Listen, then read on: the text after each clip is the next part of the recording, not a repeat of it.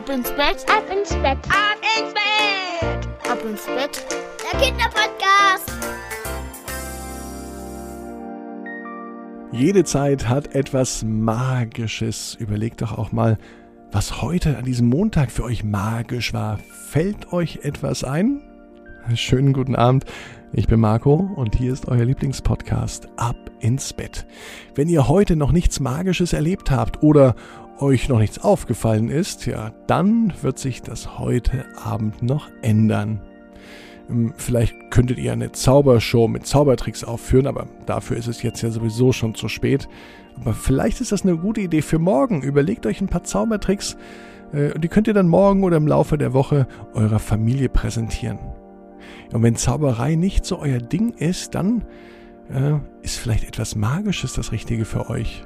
Dieser Montag endet nämlich in der Tat wirklich magisch.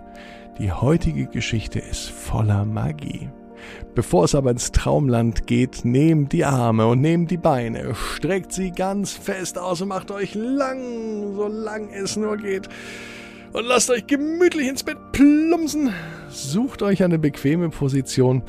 Vielleicht findet ihr die bequemste Position, in der ihr jemals eingeschlafen seid. Ja, dann noch einmal hin und her wackeln und schon kann's losgehen. Die Augen schließen und der gute Nachtgeschichte lauschen. Marie und die magische Wiese. Marie war ein besonderes Lebewesen. Sie lebte nicht in einem Haus. Sie war nämlich kein Mensch. Sie hatte am ganzen Körper Punkte und trug ein rotes Flügelkleid. Marie war ein Marienkäfer. Sie lebte daher auch nicht in einer Stadt, sondern auf einer Wiese, auf einer prächtigen Wiese, umrahmt von einem herrlichen, dichten Wald mit stattlichen Bäumen, einem grünen Blätterdach und braunen Stämmen. Genau wie man sich so einen Wald vorstellt. Hier gab es auch ganz viele Bewohner, nicht nur Insekten, auch größere Tiere wie Rehe, Füchse oder Wildschweine. Manchmal klang das Rufen aus dem Wald auch so, als lebe hier ein Wolf. Einige Tiere haben sich im Wald so gut versteckt, dass nicht einmal Menschen wussten, welche Tiere hier lebten. Fast genauso gut war auch die Wiese versteckt, auf der Marie lebte. Noch nie hat ein Mensch dieses wunderschöne Fleckchen gesehen. Wenn ihr jetzt die Augen geöffnet habt, dann macht sie schnell zu und stellt euch vor, wie Maries magische Wiese aussieht. Sie ist mindestens so groß wie fünf Fußballfelder. Und jeder Teil der Wiese sah anders aus. Genau jetzt geht die Sonne unter und taucht die komplette Wiese in das rote Licht der untergehenden Sonne, und die Wiese begann zu leben. Nicht nur die Blumen, Pflanzen und Tiere, man könnte meinen, die ganze Wiese ist lebendig und tanzt zu den Tönen des rauschenden Windes. Die Grashalme schwingen sanft von links nach rechts. Die Äste der Bäume bewegen sich im gleichen Rhythmus. Und Marie war von dieser Stimmung so begeistert, dass sie einfach mittanzen wollte. Sie hob ab, und durch einen kräftigen Windstoß schnellte der kleine Marienkäfer ganz rasch nach oben. Auf Höhe der Baumkrone schwang sie sanft von der einen Seite zur anderen.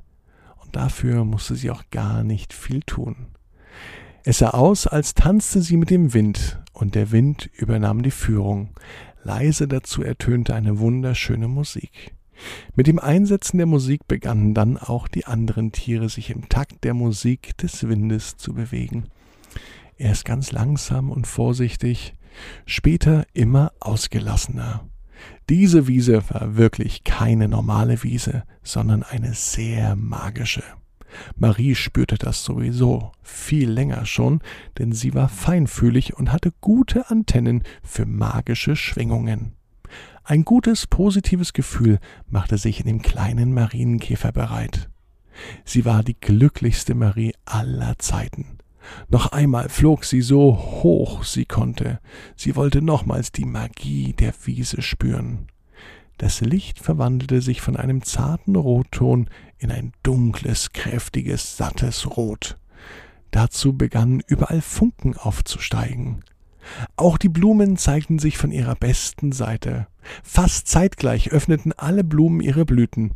Zu dem Funkeln kam noch ein betörend guter Duft hinzu. Es war ein wahres Schauspiel.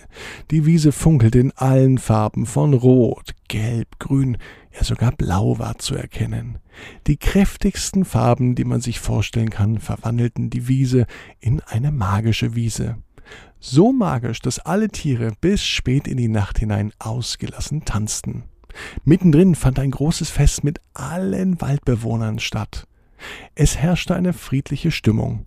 Der Fuchs tanzte mit der Gans, die Igel trugen Regenwürmer spazieren, ja und sogar die Ameisen tanzten mit.